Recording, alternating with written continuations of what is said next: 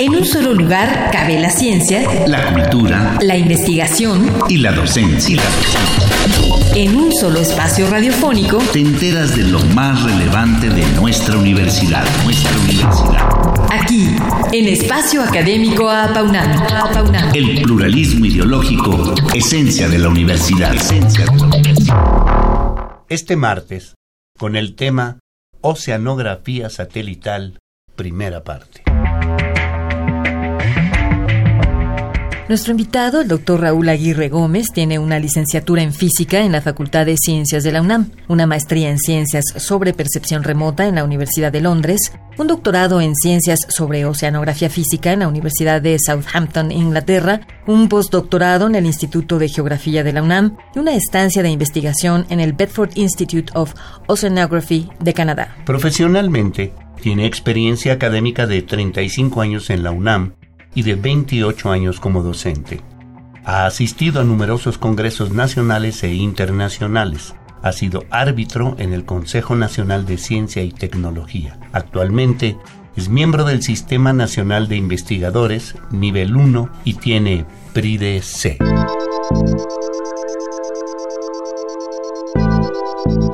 Esta mañana hablaremos sobre temas de sonografía y la visión que podemos tener del mar a través de una tecnología diferente que son los satélites. Pues bienvenido y gracias por participar en nuestro programa, doctor Raúl Aguirre Gómez. Eh, somos un planeta constituido por un gran porcentaje de agua, por lo que la exploración marina ha sido importante a lo largo de la historia. Cuéntanos un poco acerca de ello. Sí, yo, yo creo que el nombre del planeta está mal dado, por lo menos en, la lengua en latín, eh, digamos que la Tierra, ¿no? Geo. Quizá en inglés es un poquito más marcada la diferencia de Earth o Land, pero aquí el planeta que se debe haber llamado Oceanía, son tres cuartas partes del planeta que está cubiertos por el océano. Eh, sabemos pues de geología, eh, se tenía la Pangea y se tenía también la Pantalasa, que es la, todos los océanos reunidos en uno solo, como estaba la Tierra en uno solo en la Pangea. Yo creo que, bueno, sí este, e, e, influye bastante la presencia del mar en, en la vida de nuestro planeta que es uno de los amortiguadores climáticos, es fuente de la vida, y yo creo que sería, o siempre ha sido un tema de mucho interés estudiar el océano. ¿no? Doctor, ¿qué nos podría comentar de algunos de los eventos más importantes? Eh, eh, por ejemplo, ¿qué le debemos a los vikingos, a los polinesios, a los griegos, a Magallanes? Pues yo creo que les debemos mucho. Primero, el poder utilizar el mar como vehículo de conocimiento, como un medio de transporte para podernos comunicar con diferentes culturas, el conocer mucho del planeta. Ellos se movían básicamente por corrientes marinas, por vientos, el conocer todo este tipo de cosas.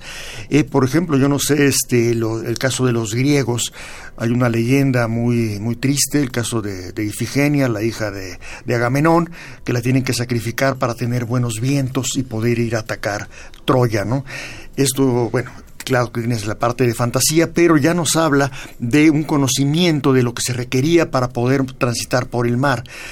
A los vikingos les debemos pues todo eso, el, valor, el coraje, la, la imaginación de poder transportarse a lugares desconocidos para ellos y a los fenicios, por ejemplo, el, estar circulando, navegando por todo el, mar Mediterráneo, el conocer eh, lugares, culturas diferentes a través de, barcas pequeñas, ¿no? Este, yo creo que fue un gran avance el conocer un poquito, el aventurarse más allá de las gargantas de Hércules que le llamaban el, en la parte de Gibraltar, del cañón de Gibraltar. O sea, son, son cosas interesantes que nos hacen pensar que el ser humano siempre ha estado vinculado con el mar y el mar no es visto como un enemigo, sino como un aliado en la mayoría de los casos, ¿sí? para poder comunicarnos los seres humanos. ¿no? De Magallanes, bueno, podemos hablar también un poco también. Magallanes fue un aventurero, eh, explorador, ¿no? También que, que hizo avances cartográficos muy interesantes, ¿no? El conocer toda la costa de América del Sur, por ejemplo, ¿no? El toparse con, con barreras de montañas, eh, con el río de la Plata, que ellos pensaron en un momento que era la vuelta al mundo y después ellos descubrieron que no, que era, agua dulce que salía del continente y dices, no puede ser el mar, hasta que finalmente llegan a la Patagonia y están pasando a través de las islas, ¿no? Y yo creo que, bueno, eso es una, una, una gran aventura, ir conociendo eh, casi a tientas, ¿no? el, el, continente. Doctor, ¿y, ¿y, cómo evolucionó esta exploración de Darwin al mundo moderno? Pues mire, yo, yo creo que los primeros viajes que se hicieron de investigación, mucho era explorar, ver qué había, comerciar, ¿no? llevar muchas cosas. Eh, con el caso de Darwin ya hay una cuestión específica a nivel científico, ya era con un propósito de conocer a fondo lo que veíamos en, en, el planeta. Y claro, era, era la sorpresa con Darwin de ir conociendo no solamente las cuestiones que veía en el mar, distintas aves, distintas temperaturas del mar, diferente tipo de peces, diferente tipo de vida, cosas que lo empezaron a él a, inquietar en el sentido de que, bueno, ¿qué pasa? ¿Por qué son diferentes en ese lugar? ¿O por qué son parecidos si están en este lugar?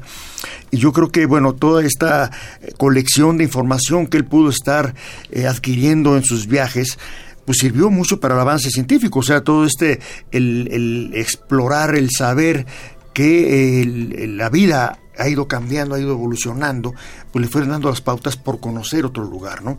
Yo me imagino un poco, eh, quizá él tenía en mente el arca de Noé, ¿no? con algún tipo de animales muy específicos del continente africano, asiático, europeo y de repente encuentran animales que les podían parecer fantásticos en, el otro lado del mundo ¿no? y que tenían que ver, y si pues eso no estaban eh, en el arca. ¿no?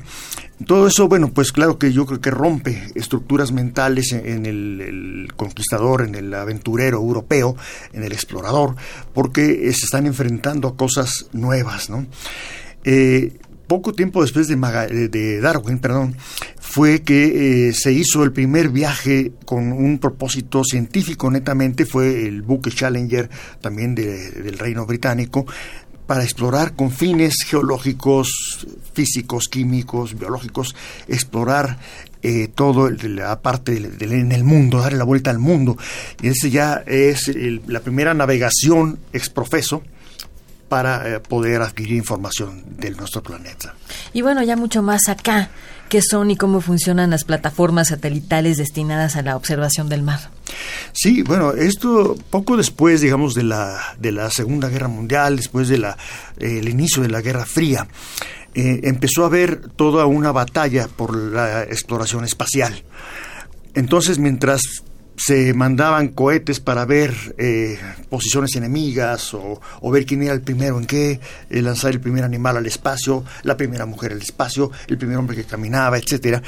En esos momentos también yo creo que ellos se percataban de que podían estar observando nuestro planeta, sí, podían ver campos de cultivos, podían ver el océano, podían ver las montañas, podían ver muchas cosas desde un nivel sinóptico bastante amplio.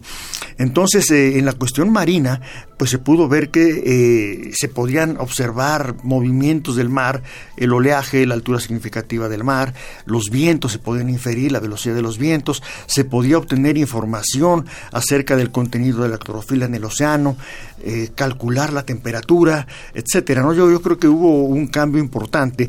A diferencia de los barcos, los barcos que hacen mediciones muy puntuales en el océano, el satélite lo que nos da es la perspectiva sinóptica de una gran área, ¿no?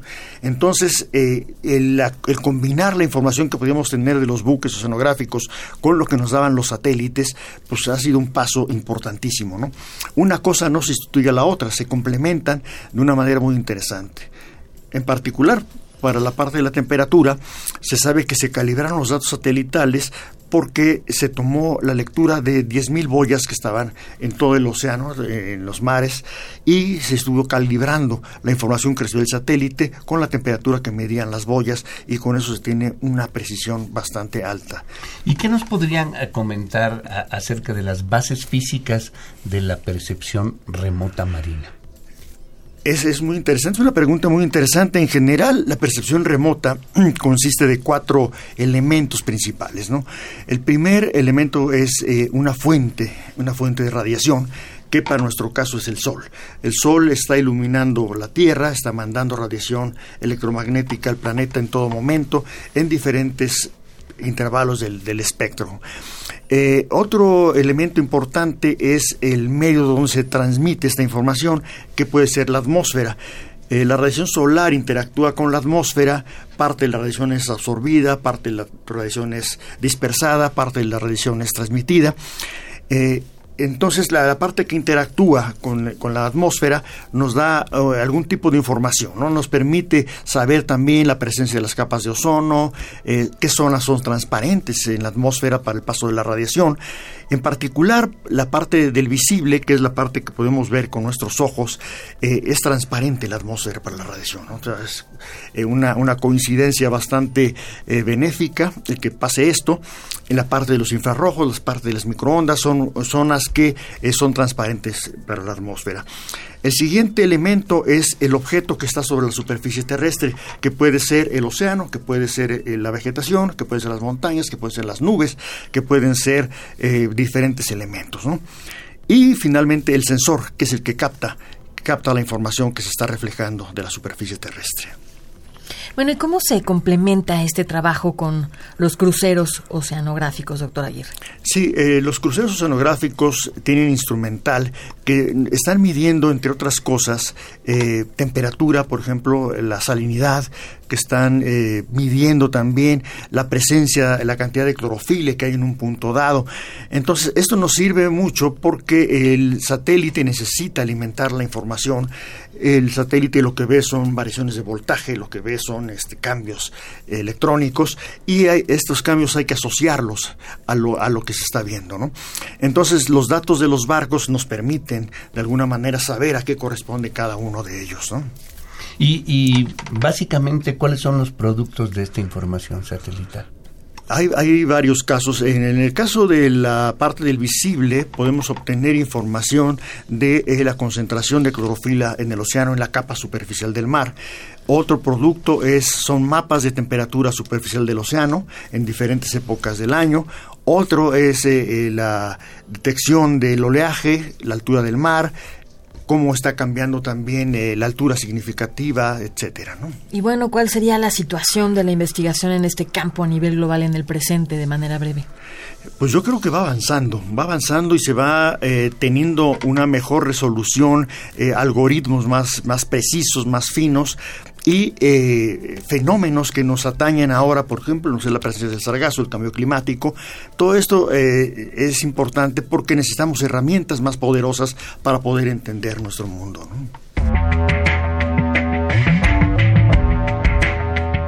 Bueno, uno de los desafíos personales más importantes eh, a los que este tema me ha enfrentado en, este tiempo es en el poder asociar este tipo de información con cuestiones más de, tipo eh, antropogénico, digamos, la presencia, por ejemplo, de las mareas rojas en las zonas costeras, es un problema no solamente, es un problema de salud básicamente, pero también es un problema biológico y es un problema físico, si lo queremos ver desde el punto de vista satelital.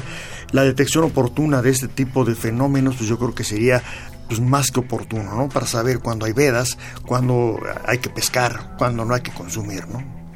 Pues por ahora no nos queda sino despedir al doctor Raúl Aguirre Gómez, quien ha venido a introducirnos al tema de la percepción remota marina u oceanografía satelital, de la que continuará profundizando la próxima semana. No dejen de escucharnos y doctor, muchas gracias por haber estado hoy con nosotros. Gracias, gracias a ustedes.